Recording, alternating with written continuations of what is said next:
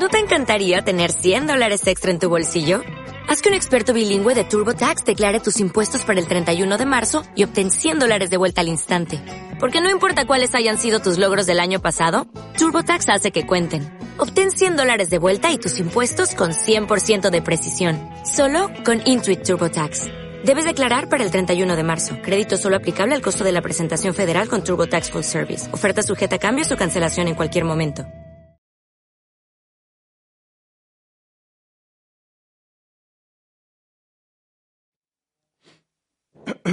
Primera de Pedro, capítulo 1, y tenga ahí la Biblia abierta, mis hermanos, Primera de Pedro.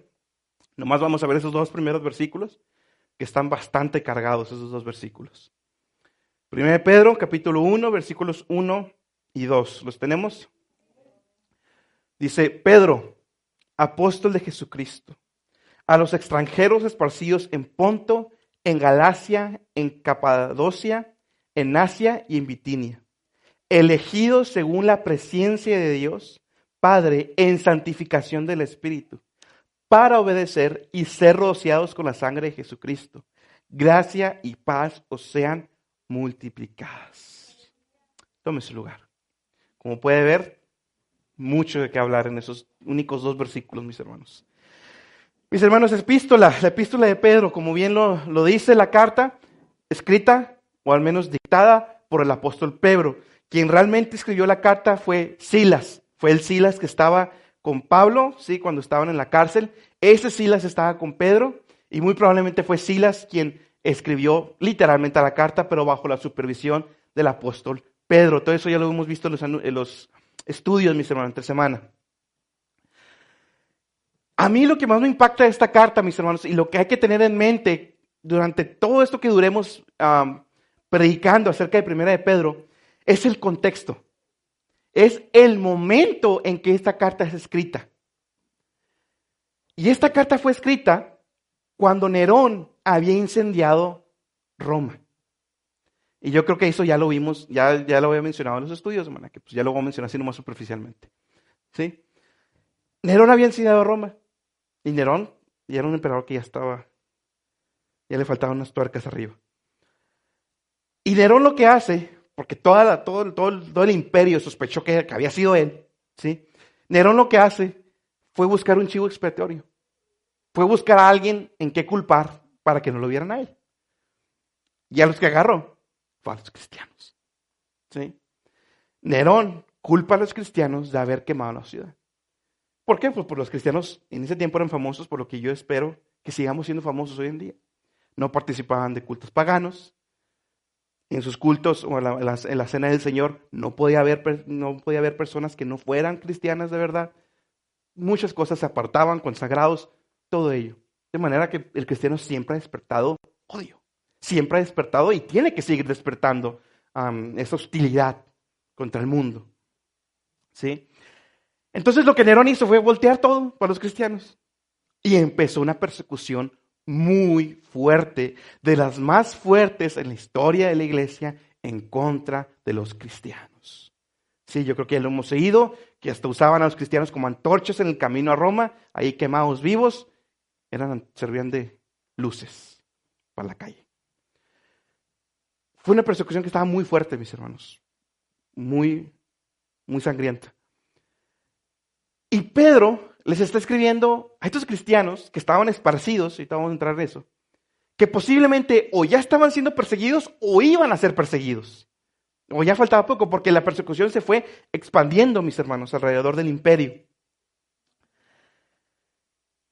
Mis hermanos, y debido a que estos creyentes estaban sufriendo, Dios les escribe a ellos y nos habla a nosotros, mis hermanos, con el propósito de enseñarlos y enseñamos a ellos, enseñamos a nosotros a cómo vivir en medio de la hostilidad victoriosamente.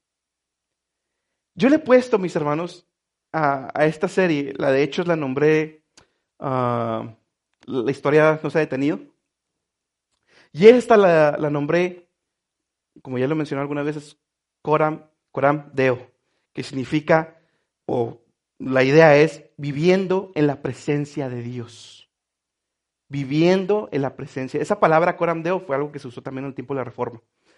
Entonces, La idea de esa palabra de los reformadores es transmitirnos que el cristiano constantemente debe estar viviendo como si estuviera la presencia de Dios literalmente viéndolo 24/7. Y así es. Cuando vivimos siendo conscientes que la presencia de Dios está con nosotros o que vivimos delante constantemente de los ojos de Dios, nuestro vivir, nuestro caminar, nuestro hablar, nuestro actuar, nuestras decisiones deben ser totalmente diferentes. Lo que pasa es que el cristiano a veces deja de ver la vida por encima del sol y empieza a preocuparse por lo terrenal. Pedro les va a recordar, mis hermanos, número uno, que no somos ciudadanos de este mundo. El cristiano no es ciudadano de este mundo. Estamos en el mundo, pero no somos del mundo. Dice Juan 17:6, no son del mundo, como tampoco yo soy del mundo. Está hablando Jesús hacia sus discípulos y hacia nosotros. Número dos, Pedro nos va a enseñar que debemos de vivir con una perspectiva eterna, vivir en la presencia de Dios, como le decía ahorita, sin amargura, sin perder la esperanza, confiado en el Señor y esperando su venida. Mis hermanos, esta carta vamos a ver temas tan variados, tan completos para la vida, en la aflicción, esposos y esposas, hijos, pastores, congregación, cómo enfrentar al enemigo, va a estar llena de muchas lecciones para nuestra vida diaria. Número tres, Pedro constantemente lo que hace es compararnos con Cristo. Y es lo que vamos a hacer constantemente compararnos con Cristo. Mis hermanos, Pedro resuelve tres preguntas. ¿Quiénes somos? ¿Dónde estamos? ¿Y para dónde vamos? Si no sabemos eso, si no sé quién soy, si no sé dónde voy y si no sé para dónde voy, estamos perdidos. Si usted como cristiano no, no, no tiene las respuestas ya desde ahorita, al menos alguna idea, a esas preguntas, mis hermanos, usted está perdido. No sabe ni qué anda haciendo. Es más, no, sé ni para qué, para qué viene la iglesia y para qué vienen las veladas, y no sé, si no tienen respuestas a estas preguntas. Al menos una idea. Vamos a comenzar. Pedro, apóstol de Jesucristo. Pedro, mis hermanos, como ya les decía, fue el autor de esta carta. Y es el Pedro, mis hermanos, que había negado a Cristo por temor. Lo negó tres veces. Y ahora este Pedro estaba, nos va a escribir, nos va a enseñar, Dios a través de Pedro, cómo triunfar, mis hermanos, acerca de cómo triunfar sobre el temor sin negar a Cristo. O sea, el Pedro que lo había negado ahora es el Pedro que nos va a enseñar cómo no negar a Cristo en medio de la aflicción. Pedro, el que desvió su mirada cuando estaba en la mar y se empezó a hundir, ahora nos va a enseñar cómo confiar en el Señor. El Pedro que reconoció a Jesús por quien era, ¿sí? Cuando Jesús les pregunta, ¿y ustedes quién, que, quién dicen que yo soy? Y Pedro es el único que responde, pues tú eres el Cristo, el Mesías. ¿Y qué le dice Jesús? Bienaventurado eres, Pedro, porque no te ha revelado ni sangre ni carne, sino la voluntad de Dios, mi Padre, que te lo ha revelado. Yo creo que Pedro le prestó, hasta, así como era Pedro, hablador, y presumido, pues se levantó el cuello. Pero versículos después, como cinco o seis versículos después, mis hermanos, ¿sí? Jesús les dice que tiene que ir a padecer a Jerusalén. Y Pedro le dice, Señor, no acontezca tal cosa. Y fíjense lo que dice Jesús. Pero volviéndose él, dijo a Pedro, quítate delante de mí, Satanás. Me eres piedra de tropiezo, porque no estás pensando en las cosas de Dios, sino en la de los hombres. Ese es el problema de los cristianos que, estamos pensando que no estamos pensando en las cosas de Dios, sino en las de los hombres. O sea, versículos anteriores, Pedro tenía su mirada en, las cosas eternas y versículos, seis versículos después, se apareció todo eso. No tenía Pedro su mirada en lo que debía de ser. Inclusive, mis hermanos, aun y cuando Cristo se lo había advertido, Pedro no solo lo negó a mi Señor Jesús, sino que se le olvidó lo que Jesús le había dicho. Fíjese bien, Marcos, capítulo 14, versículo 72. Marcos capítulo 14, versículo 72. Y el gallo cantó la segunda vez y Pedro se acordó de las palabras que Jesús le había dicho. Antes que el gallo cante dos veces, me negarás tres veces. Y pensando en esto, lloraba. Pedro se qué? Se acordó.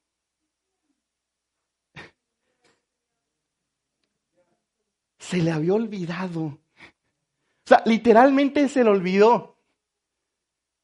Cuando Jesús se lo advirtió, y fue muy enfático, fue, Jesús se lo dijo, se lo advirtió, me vas a negar, quédate calladito, Pedro.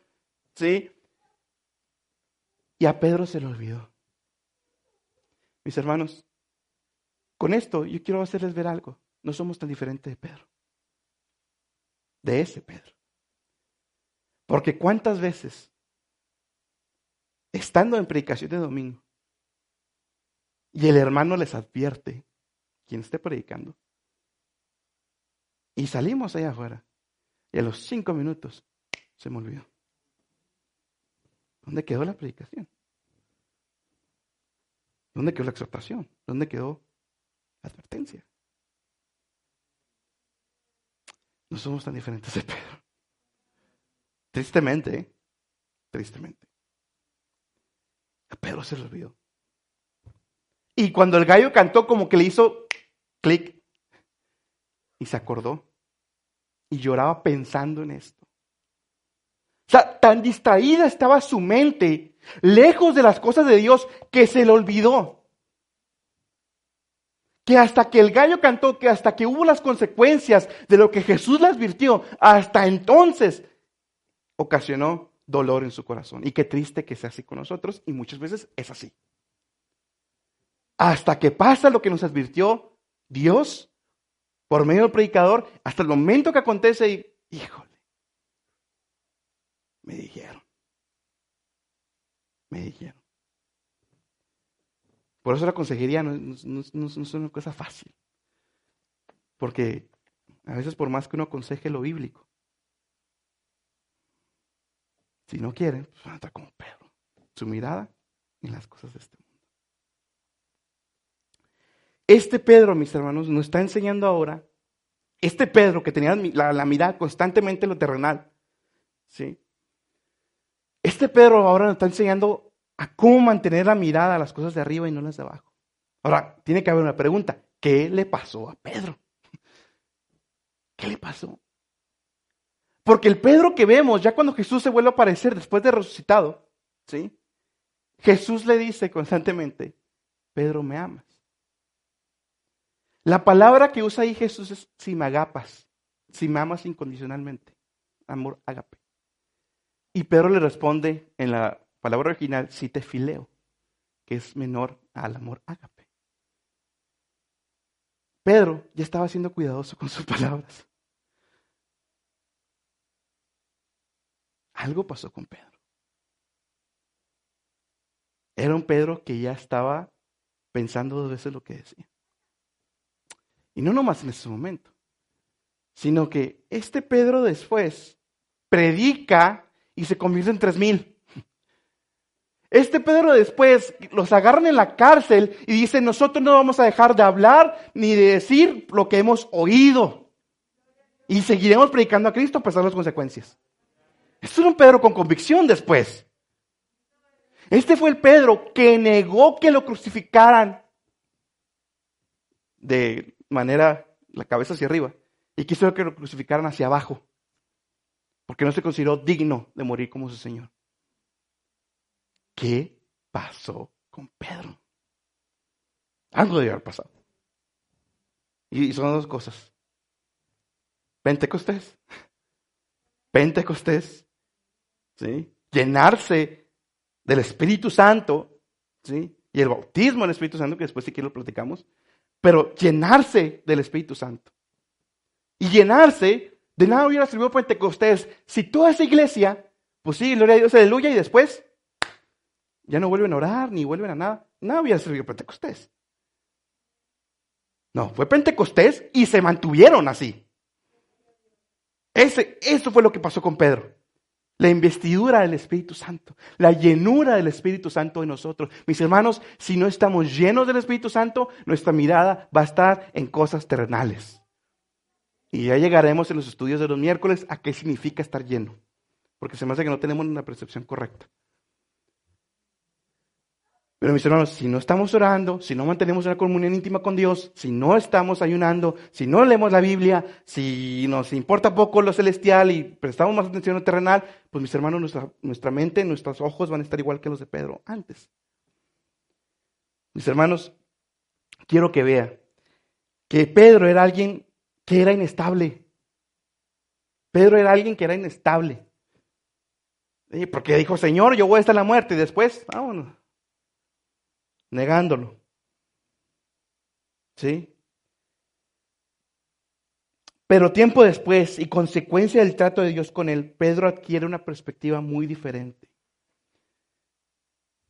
El poder, quiero que vea y veamos, el poder que tiene Dios para transformar vidas inestables, inseguras, de doble ánimo, en vidas completamente enfocadas en una sola convicción, en una sola dirección.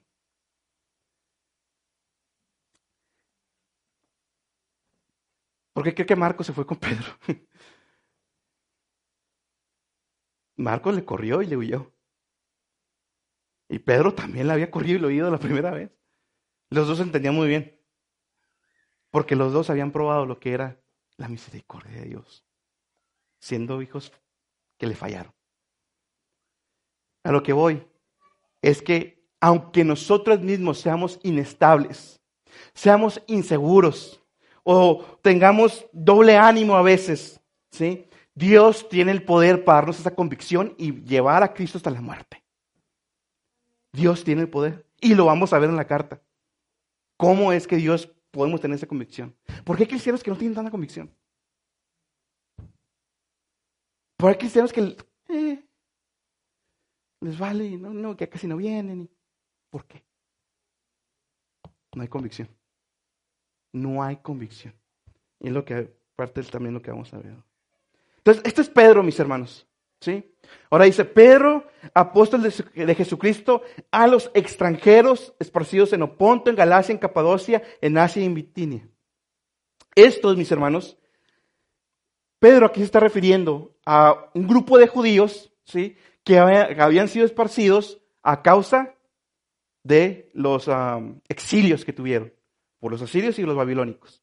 Los judíos habían quedado esparcidos, ¿sí? Pero además se está refiriendo a muchos creyentes que estaban ahí en Turquía. Esas iglesias que se nombran ahí es lo que hoy sería Turquía.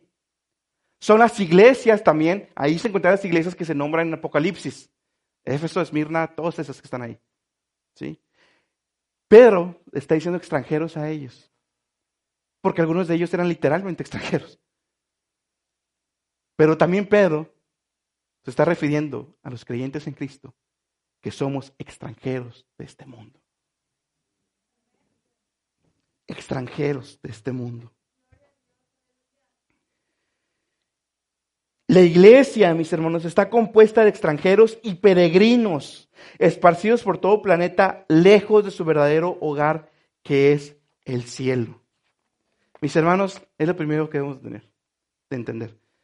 Somos comprados por precio, Dios murió en la cruz por nosotros, somos hijos ahora de Él y una nueva ciudadanía se nos ha sido dada. De manera que nos convertimos en extranjeros, peregrinos, que nomás estamos de paso en esta tierra, mis hermanos. Primera de Pedro 2, 10 y 11 nos lo recuerda y después lo vamos a ver. Vosotros que en el tiempo pasado no eres pueblo, mas ahora sois pueblo de Dios, que en el tiempo pasado no habéis alcanzado misericordia, amados, yo ruego como extranjeros y peregrinos. ¿Sí?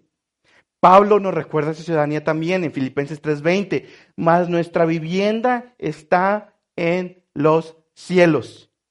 Filipenses 3:20, nuestra vivienda, mis hermanos que somos cristianos, nuestra vivienda no está aquí en la tierra. Por eso Jesús dice, no hagan tesoros aquí en la tierra. No quiere decir que no voy a buscar un buen hogar, no quiere decir que, voy a buscar un buen que no voy a buscar un buen trabajo, no, no, no. Quiere decir que mi mente no va a estar enfocada en el buen trabajo, afanada en la buena casa, no. Lo buscaré, pero no afanado, sabiendo que Él tiene el control de todo. Y Dios me tiene donde me quiere tener. Sabiendo, por eso Jesús dice, hacer los tesoros no aquí en la tierra, donde la polilla y orín los corrompe, hacerlos en el cielo ¿Qué tesoros lleva para el cielo, hermanos? ¿Qué, qué le lleva a Jesús? ¿Qué le, ¿Qué le estamos llevando a Jesús? Es bien feo que lleguemos allá con manos vacías. Porque ahorita vamos a ver la gran milagro incomprensible que seamos elegidos de Él. Y llegar con las manos vacías. Qué terrible. Tan afanados en el trabajo, o en la casa, o en los deberes del hogar, o en lo que me quiera poner delante. Pero lo que realmente nos va a llevar allá y va a haber recompensa, estamos con las manos vacías. Que esforzarnos. Cuando Cristo, mis hermanos, con su muerte, como yo decía ahorita, pagó por nuestros pecados, adquirimos un nuevo estatus, una nueva ciudadanía por gracia. Dice Colosenses 13:14, porque Él nos libró del dominio de las tinieblas y nos trasladó al reino de su Hijo amado, en el cual tenemos redención por nuestros pecados. Fuimos trasladados, mis hermanos. Ustedes y yo, mis hermanos, antes pertenecíamos al reino de las tinieblas, a Satanás, a lo que este mundo va. Y Jesús ahí nos dijo, nos agarró y dijo, vente para acá. Sí, limpiándonos primero. Eso fue lo que hizo Jesús. Mis hermanos, decía un predicador, esta tierra debe sentirse extraña para nosotros. Y si no es así, mis hermanos, esto ya lo agregué yo, o ya te acomodaste en esta tierra, o jamás fuiste ciudadano del cielo. El extranjero, ¿sí? Debe sentirse incómodo en tierra extraña. Ah, cuando fuimos, cuando mi esposa y yo fuimos a Luna de Miel, fuimos en Estados Unidos, a Denver. La verdad, no, no, el ambiente ahí no, no me gustó, pero hay cosas muy bonitas. Cada vez que íbamos a una tienda o algo, o algún lugar, yo no me sentía a gusto. O sea, yo no me sentía, yo no me sentía como, como, como, aquí salgo un parque, allá no me podía sentir cómodo saliendo a un parque. Aparte que toda la gente ahí se me veía medio rara. No, no estaba a gusto. Mis hermanos, no, el cristiano no puede estar cómodo en esta tierra. Y si usted está cómodo, como ya le dije, tal vez ya se acomodó muy a gusto aquí. Yo se los decía en aplicaciones pasadas, mis hermanos y ahora lo voy a modificar poquito. ¿Qué si usted me compró un boleto para irme a Cancún con mi esposa? Y yo en el aeropuerto, ya teniendo mis baletas listas, ¿sí? En la sala de espera, me quedé tan a gusto con mi esposa, platicando, que mejor decidimos no ir. Tenga, hermano, muchas gracias. ¿Qué sentirá usted? Que ya hizo el gasto. Y hotel y todo. agradecido. Ese es Dios. Ese es Dios. O sea, mi hijo ya dio la vida, derramó su sangre por ti en la cruz de Calvario, pero estás tan a gusto en esta tierra que tu mirada ni siquiera está en Él. Que ni siquiera tu vida es para Él. Tu tiempo, tu, tu, tu, tu mente, tus fuerzas. Eso es lo mismo que le estamos haciendo a Jesús. A Dios. Despreciando ese gran estatus que Dios nos ha dado. Mis hermanos, o ya se acomodó, o jamás fue. O nunca ha sido ciudadano celestial. Es tan sencillo como eso. Sencillo. Primera de Juan, sencillo. O sea, o eres o no eres. Se acabó. No hay, no hay término medio. No hay, no hay. O eres o no eres. Extranjeros. Versículo 2 elegidos. Elegidos. Ah, a lo mejor no se me va a esperar, pero esto, es que estos versículos es palabra por palabra, mis hermanos. Porque el hecho de ser elegidos ya... Puedo estar aquí todo el día, mis hermanos.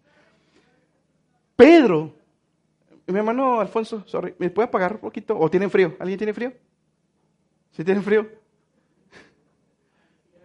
Ok, no, pues vamos a dejarlo así. No, no es por eso, es que yo me estoy basando. Está bien, no se preocupen. Fíjense bien, versículo 2. Pedro, ya en el segundo versículo, estaba yendo directo al grano. Elegidos. Segundo versículo. Elegidos. Una doctrina, mis hermanos, que ha despertado tanta controversia en nuestros tiempos modernos, pero que antes no era así. Antes no había tanta controversia, porque vamos a ver cómo claramente en la Biblia está que somos elegidos, predestinados por Dios, escogidos de Él, ¿sí? Pero Pedro va directamente al grano. Ustedes, elegidos. Elegidos, mis hermanos. Y para entender eso, primero tenemos que entender, y, lo voy a explicar así no más superficialmente, y el miércoles lo vamos a ver a más profundidad. Pero debemos entender dos cosas. Número uno, Dios es soberano. Dios es soberano. Eso quiere decir que Él está sobre todo y sobre todos y que Él obra como Él quiere y no hay nada que estorbe su voluntad.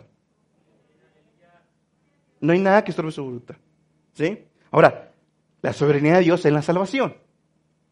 Dios, en su libre voluntad, mis hermanos, ha decidido, y pónganme atención, mis hermanos, ¿eh? porque esto, es, maravilloso. Dios en su, libre, en su libre voluntad, o sea, nadie lo forzó, ha decidido escoger a un grupo predestinado para salvación para que sea adoptado como hijos de Él, pueblo de Él.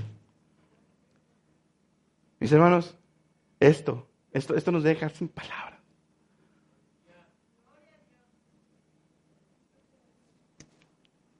Esas son otras palabras. Dios me quiso escoger a mí. Dios lo quiso escoger a usted. A pesar de su vida pasada y a pesar del mal hijo que es y somos. Dios quiso voltear a verme. Dios quiso voltearlo a verlo usted, hermano. Y siempre lo, dicho como parte de mi testimonio. Yo no sé por qué Dios me escogió a mí, porque tenía otros dos amigos que tocaban muchísimo mejor que yo. Pero Dios no nos escogió por ver algo bueno en nosotros, porque no es por obras. Dios nos escogió porque nos quiso escoger. Dice, yo te amo porque te amo, no más. No porque me despiertes algo, no porque tengamos algo, no porque Dios vio que iba a predicar muy bien o que, o que usted iba a evangelizar muy bien o iba a ser muy buena maestra. No, no, no, no, no. Dios nos escogió por el simple afecto de su voluntad y se acabó. Porque si podemos predicar, evangelizar, dirigir, lo que quiera, es la gracia de Dios a través de nosotros. Efesios 1.4 dice, según nos escogió en Él antes de la fundación del mundo, mis hermanos, para que fuésemos santos y sin mancha delante de Él en amor. Efesios 1.11, también hemos tenido, obtenido, perdón, herencia, habiendo sido predestinados según el propósito de aquel que obra todas las cosas. Según Adolescencias 2.13, mas nosotros debemos dar siempre gracias a Dios por vosotros, hermanos amados del Señor, de que Dios os haya escogido desde el principio para salud o para salvación. Uno de los mayores problemas del cristiano es precisamente lo que dice Tesalonicenses 2.13. Debemos de dar siempre gracias a Dios porque nos escogió. Y a veces el cristiano no da gracias a Dios por ser escogido, porque lo mismo que les estoy diciendo ahorita, su mirada no está aquí. Más, físicamente hablando, su mirada ahorita no está aquí, su atención de algunos no está aquí. ¿Por qué? Porque están tan distraídos con el mundo temporal y los problemas temporales que no están disfrutando del cielo que podemos tener ahorita. Mis hermanos, se nos olvida ¿De dónde nos sacó el Señor? Eh? No, de veras, nos pasa como Israel. Se nos olvida. Déjeme enlistarle algunas cosas que muy probablemente usted y yo éramos. Aborrecedores de Dios, amantes de las tinieblas, muertos espirituales, prestos a pecar, amadores de nosotros mismos, deseando siempre todo lo contrario a Dios, orgullosos, soberbios, engañadores, adúlteros, asesinos, borrachos, calumniadores, ávaros, ladrones, idólatras, fornicarios. Yo le aseguro que de una de esas está usted. Y estoy yo. Es más, en más de tres. No se le olvide de dónde le sacó Dios.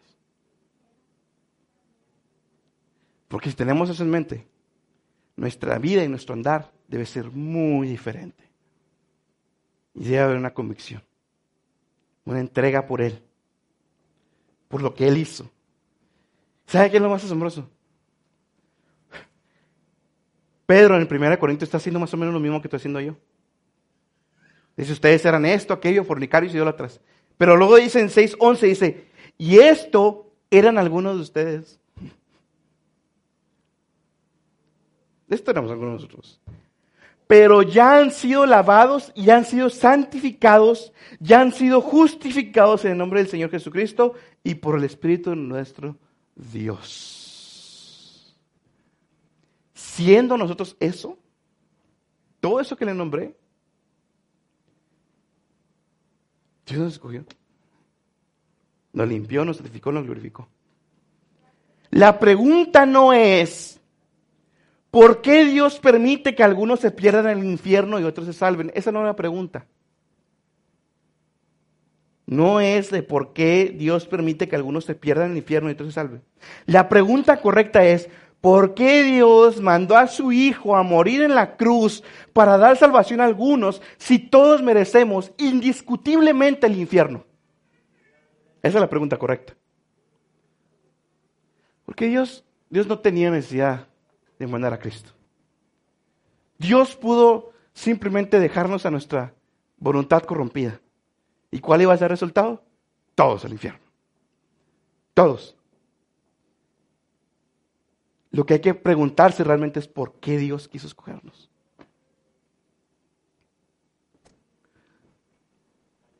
La respuesta es Juan 3:16, en pocas palabras. Porque por amor, no, porque de tal manera amó Dios al mundo, que de tal manera Dios amó al mundo, que entregó su Hijo por nosotros. Ahora, ahí nos acaba, ¿eh? Siempre lo cortamos ahí. Por lo que sigue, lo que sigue es muy interesante, mis hermanos, y nos puede ayudar a evangelizar. Fíjese bien. 17 al 22. Porque no envió Dios a su Hijo al mundo para condenar al mundo, más para que el mundo sea salvo por él y el que en él cree no es condenado. Dios no vino a condenar. ¿Por qué? Porque ya estábamos condenados. Todos derechito al infierno. ¿Sí? Y el hombre sin Cristo sigue condenado. Mas el que no cree ya es condenado. Tú ya estás condenado.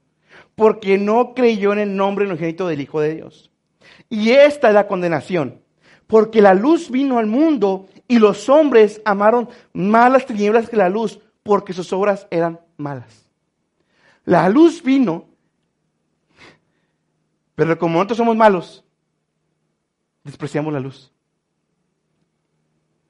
Aunque venga a la iglesia, aunque vaya a evangelice, inclusive hasta que, aunque predique, si Dios no ha llegado y cambiado su corazón, usted está condenado al infierno. Hay muchos predicadores en el infierno. Muchos. Muchos jóvenes que iban a la iglesia y creían que eran salvos nada más porque papá y mamá. Hay muchos esposos y esposas allá. No porque papá o mamá sean salvos o porque esposos y esposas sean salvos, porque los hijos sean salvos. Quiere decir que yo, no.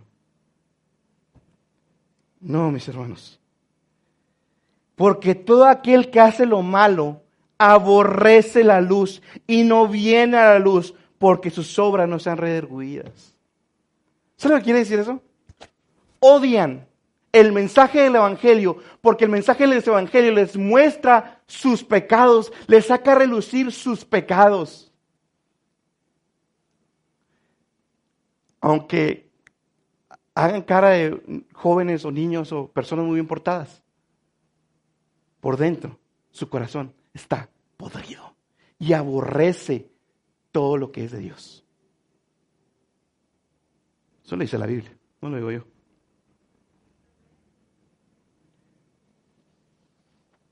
Nosotros, mis hermanos, que hemos sido escogidos, y salvos por gracia. Fuimos salvos porque tuvimos fe. Una fe que es don de Dios, que ni siquiera eso es mérito. O sea, fuimos, nosotros que fuimos salvos, que fuimos escogidos, que un día Dios vino a nuestra vida, sí, caímos de rodillas, le pedimos perdón, fuimos salvos por fe en Él. Aquí, ahí dice, el que cree en el Hijo, ¿sí? Pero aún el creer, el tener fe, es don de Dios. De manera que no hemos aportado absolutamente nada en la salvación. Nada, mis hermanos.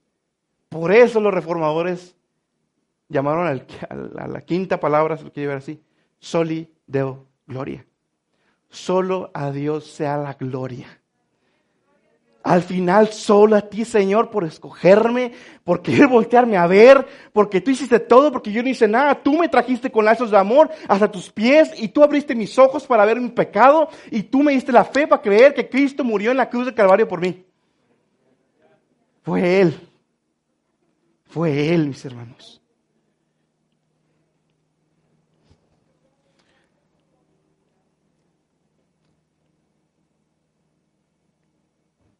¿Por qué a ti?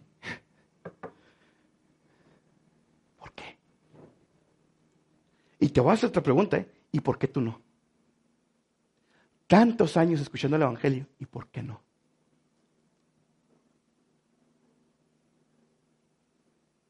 ¿Por qué Dios no ha querido quebrarte el corazón? ¿Por qué Dios no ha querido que caigas de rodillas pidiéndole perdón? ¿Por qué?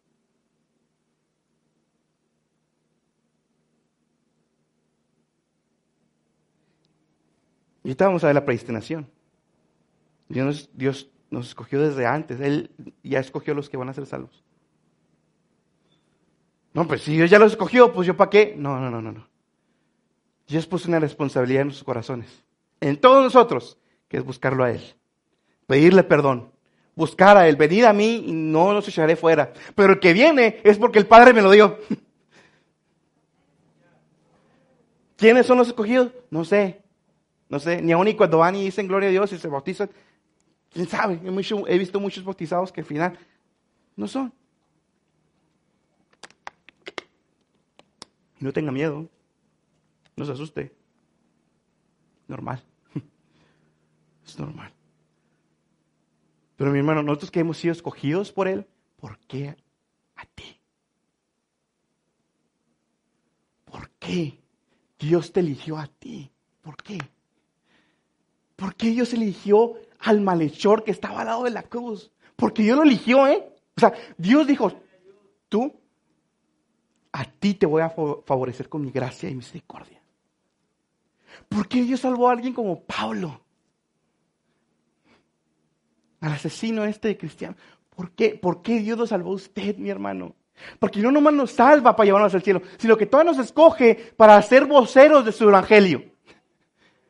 Y muchas veces estamos como Jonás, ni siquiera queremos. Y Dios todavía te trae, vente para acá. Aquí te quiero. ¿Por qué Dios nos escogió, mis hermanos? ¿Por, qué nos voltea a ver? Por gracia, mis hermanos. Los escogidos, mis hermanos, Fíjense lo que dice Cantares 4.7. Cantares 4.7. Este, este versículo no lo entiendo. Es Cristo hablando en la iglesia. ¿eh? Toda tú eres hermosa.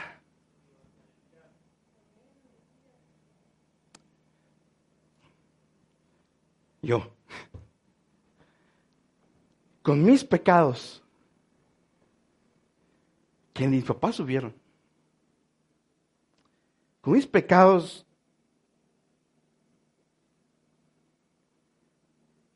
y con los pecados que ya hice, siendo ya tu hijo. Me estás diciendo, mi amada, toda hermosa, eres tú. Y luego fíjese, y en ti no hay mancha.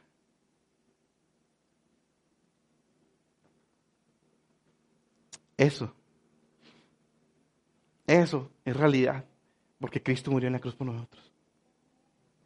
Dios ya no me ve a Germán nomás.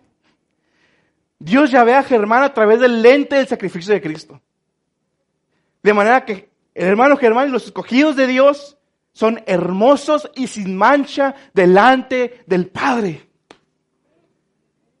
Mis hermanos, si esto no lo llena de gozo, si esto no nos motiva a servirle, a entregar su vida a Él, mis hermanos, nada lo va a motivar. Ni por más bonito que hable, mis hermanos, nada lo va a motivar. Los escogidos, mis hermanos, son expresiones de amor del Padre por el Hijo. Es la recompensa. Dice Isaías 53, 10, y verá linaje. Eso somos nosotros. Somos la recompensa. Somos la novia ataviada que, que, está por, que está por entrar hasta el altar con su novio que es Cristo. Y luego dice, la presencia, elegido según la presencia de Dios Padre. Elegido según la presencia. ¿Qué quiere decir, mis hermanos? No nomás que nos volteó a ver y que nos escogió, sino que desde antes que el tiempo comenzara, en la eternidad, Dios nos concibió en su mente, ¿sí? Y en su mente, ¿sí? Ahí nos vio, dijo, voy a derramar mi gracia y misericordia sobre ti. Y después ya en el tiempo acomodó todas las cosas a nuestro alrededor para que un día llegáramos y cayéramos de rodillas delante de Él. Dios nos escogió en su mente y en el tiempo obró todo. Mis hermanos, quiero que lo vean, que Dios determinó en qué familia iban a nacer. Dios determinó que su familia se iba a mover a lo mejor de estado, de, país, de ciudad. Dios determinó que iban a llegar a tal fraccionamiento. Dios determinó que iba a conocer a tal persona. Dios determinó que iba a llegar a tal iglesia. Dios determinó que en esa iglesia un día iba a caer de rodillas delante de Él. Todo Dios lo, orquestó para que un día usted fuera recibidor de la gracia salvadora de Dios. Dios lo acomodó todo por mí. Como dice Jesús ante la mujer samaritana, me conviene que pase por ahí, porque ya hay una cita que tengo con una mujer. Dios tenía ya una cita con todos nosotros, mis hermanos. Y Dios la planeó desde antes. Y Dios sí llegó. No nos dejó plantados. Dios sí llegó. Todo lo que pasó, por más increíble que nos parezca, todos los pecados que cometimos y hasta donde llegamos. Dios lo permitió para que un día, un día, cayéramos de rodillas.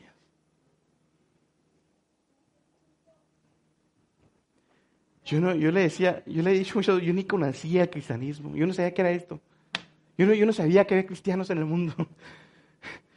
Yo no vengo de familia cristiana, nadie. Pero Dios determinó que me iba a salvar y me iba a traer, y iba a conocer, y iba a llegar, y me iba a predicar, y iba a caer los pies. Luego todavía nos escoge, de que nos escogió, perdón, todavía nos usa como instrumentos de Él.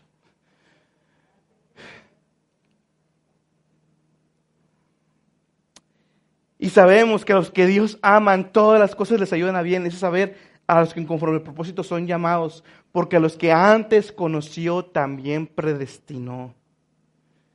Mis hermanos, predestinados. Y luego dice, elegidos según la presencia de Dios Padre en santificación del Espíritu, mis hermanos. Lo que Pedro nos quiere decir es que es el Espíritu Santo, mis hermanos. Ahora sí apaga el hermano. Ahora sí ya. Discúlpeme. Lo que Pedro está diciendo, ¿sí? Es que es el Espíritu Santo quien lleva esta obra salvadora y la hace efectiva. O sea, es el Espíritu Santo que nos vino a dar arrepentimiento. Es el Espíritu Santo, mis hermanos, que vino a obrar consagración. Es el Espíritu Santo que vino a abrir nuestros ojos. Es el Espíritu Santo que hizo que la palabra de Dios fuera iluminada en nuestros corazones. Es el Espíritu Santo que nos trajo. Es el Espíritu Santo que nos apartó siempre fue Dios.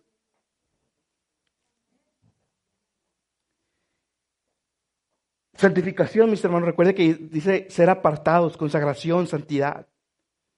Si 1 Pedro 9 más vosotros sois linaje escogido, real sacerdocio, gente santa, pueblo adquirido. Fue el Espíritu Santo que nos apartó. Y no, somos algo y elegidos nomás para nada. ¿eh? Elegidos según la presencia de Dios Padre en santificación del Espíritu para obedecer. Y aquí es donde se abre el parteaguas. Aquí es donde se divide las hojitas de los chivitos. Aquí es. ¿Por qué? Porque consecuencia de la elección y de ser santificados del Espíritu, el resultado siempre, siempre, mis hermanos, en los que son verdaderamente escogidos de Dios, siempre el resultado es obediencia.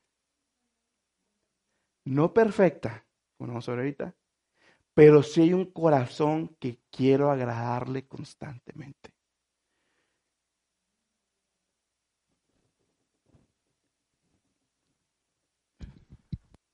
Si hay un corazón, mis hermanos, que quiere constantemente agradarle a Dios. Sí hay. Fuimos elegidos, mis hermanos, para hacer a la imagen de su Hijo. O sea, Dios no nos escogió nada más porque sí, fuimos elegidos para hacer a la imagen de Cristo. Ahora, mis hermanos, no nomás tenemos una nueva relación con Dios, también tenemos una nueva relación con el pecado. Ahora cuando peco ya me duele. Ahora cuando peco ya hay una carga en mi corazón. ¿Por qué? Ahí es donde está también un parteaguas. ¿Por qué? Responde esa pregunta, ¿eh? ¿Por qué obedece? ¿Por qué trata de obedecerle a Dios? ¿Por qué le duele cuando peca? ¿Por qué?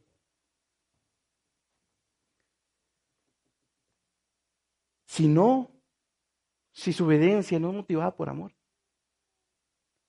por agradecimiento. Mis hermanos, Dios no toma esa ofrenda. Decía Spurgeon, la obediencia que no es voluntaria es desobediencia. La obediencia que no es voluntaria es desobediencia. El Señor mira el corazón y si Él ve que le servimos forzosamente y no porque la amamos, Él rechazará nuestra ofrenda. Caín y Abel. Caín y Abel. Si obedecemos a regañadientes. Es más, ni nosotros nos gusta que nuestros hijos nos, obedezcan a regañadientes. A base de regaños. Tampoco nos gusta eso. Nosotros. ¿Usted cree que, usted cree que a Dios sí? No. Si no lo estamos obedeciendo por amor, mis hermanos, escudriño salvación. Escudriñe. Y en la vida de cristiano, escuché bien, siempre hay un continuo arrepentimiento. ¿Sabe por qué? Porque seguimos pecando. Seguimos todos los días y el que diga que no tiene pecado ha pecado y hace Dios mentiroso. Todos los días pecamos y todos los días hay que pedirle perdón a Dios. Por eso la vida de cristiano es continuo arrepentimiento. Luego dice Pedro, para obedecer y ser rociados con la sangre de Jesucristo. Ser sellados. No me voy a meter en tanto profundidad en lo que dice, todo eso. Pero básicamente Pedro está diciendo, Jesucristo es nuestro garante. es por Jesucristo que mi salvación no se pierde, es segura es segura. Porque Dios conoce sus ovejas y no va a dejar que se aparten de su camino. No va a dejar que se pierdan. Estos que decía Jesús en los evangelios, estos que me entregaste, no los he perdido. Aquí están. Y no los voy a perder. Porque Dios es soberano. Y aún nuestro andar en el camino angosto es Él. Es Él. Él es el que nos persevera, que es otra doctrina hermosa. Perseverancia de los santos. Pero mis hermanos, Jesucristo, su sangre, su sacrificio por nosotros es lo que el sello que dice, Él es obra genuina de Dios. Gracia y paz, termina Pedro, o sean multiplicadas. Dios no solamente nos ha escogido incondicionalmente, sino que además, aparte de ser escogidos, que Dios nos vio desde antes de la fundación del mundo, todavía nos llena de misericordias, de gracia y de paz. Ese es el sentimiento de Pedro, que sus oyentes fueran llenos, multiplicados de gracia y paz, de bendiciones de Dios. Mis hermanos, déjenme decirle algo. Si usted no está consciente de que es extranjero, si usted no está consciente que su ciudadanía no está aquí, que es elegido por Dios, que debe vivir diferente, que esa tierra no es su tierra, no está disfrutando las bendiciones de Dios. Hay mucho cristianismo amargado. Hay mucho cristianismo que no disfruta este peregrinaje. Y no disfrutar en el sentido como lo disfruta el mundo, sino disfrutar la aflicción. ¿Cómo se puede disfrutar la aflicción? Lo vamos a ver con Pedro más adelante. ¿Por qué el cristiano puede cantar en la aflicción? ¿Por qué el cristiano no va y corre como el mundo corre y se pone histérico como el mundo? ¿Por qué el cristiano no? Eso lo vamos a ver con Pedro más adelante. Mis hermanos, ya para terminar, Colosenses capítulo 3, versículos 12 y 13. Colosenses capítulo 3, versículos 12 y 13. Vestidos pues como escogidos de Dios, mis hermanos. Póngase la camisa, como, como dicen en el fútbol santos y amados de entrañas de misericordia, de benignidad, de humildad, de mansedumbre y de tolerancia, sufriendo los unos a los otros y perdonados los unos a los otros si alguno tuviera queja del otro. De la manera que Cristo os perdonó, así también hacedlo vosotros. Si somos escogidos, vistámonos como escogidos.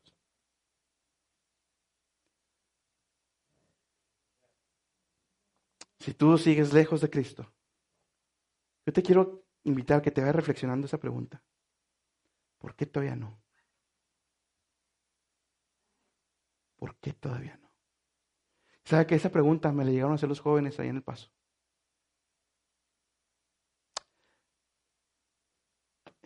Un poquito más. ¿Sabe cuál era su la queja de estos jóvenes que llevaban años en el Evangelio? Que llegó un grupito de cinco. Y a los tres meses, los cinco eran salvos.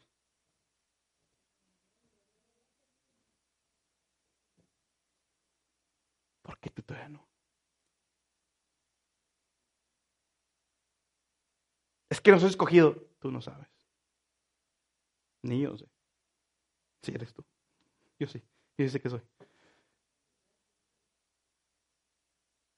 Tu responsabilidad es buscarlo. Clamarle. Venid. Entre tanto Jehová esté cercano. Llamad mientras pueda atendernos, parafraseando. ¿Por qué no le llamas a él? ¿Por qué, no le ruegas? ¿Cuándo fue la última vez que le pediste, Señor? Yo sé, porque, mira, te voy a decir algo, tú sabes que es verdad esto. Tú lo sabes. ¿Cuándo fue la última vez que clamaste, Señor? No siento nada. Y llevo años sin sentir nada obra en mi corazón. Así fue como yo le pedí. No siento nada, pero sé que estoy mal. Obra. Y como el mes, que Estamos en este mundo, mis hermanos, pero no somos del mundo. Somos extranjeros, peregrinos, con el objetivo de alcanzar a otros, elegidos por Dios desde antes del comienzo del tiempo para ser llenos del amor de Dios hacia nosotros, que es el Espíritu Santo quien volvió realidad la salvación y quien nos sigue santificando, que consecuencia de ser elegidos obedecemos por amor a fin de agradarle. Nuestra salvación es segura, mis hermanos, porque Cristo es el garante. Por tanto, disfrutemos las bendiciones y también la aflicción. Y también disfrutemos la aflicción de ser elegidos. Tenemos una porción especial nosotros tanto de aflicción como de gozo y paz. Siguiente domingo, si Dios así lo permite, vamos a ver la fe, que es mucho más preciosa que el oro. ¿Cuál es esa fe? Vamos a ver. Oremos, mis hermanos. Here's a little known fact. Almost half of all waste generated in Montgomery County comes from businesses, organizations, and government facilities. Reducing the amount of waste in your workplace will have a positive impact on our environment. It can also save you money on your disposal costs. Reducing waste and recycling at your business is easy to do and is the law in Montgomery County. Make it your business to recycle right. Learn more at montgomerycountymd.gov slash recycle right or call 311.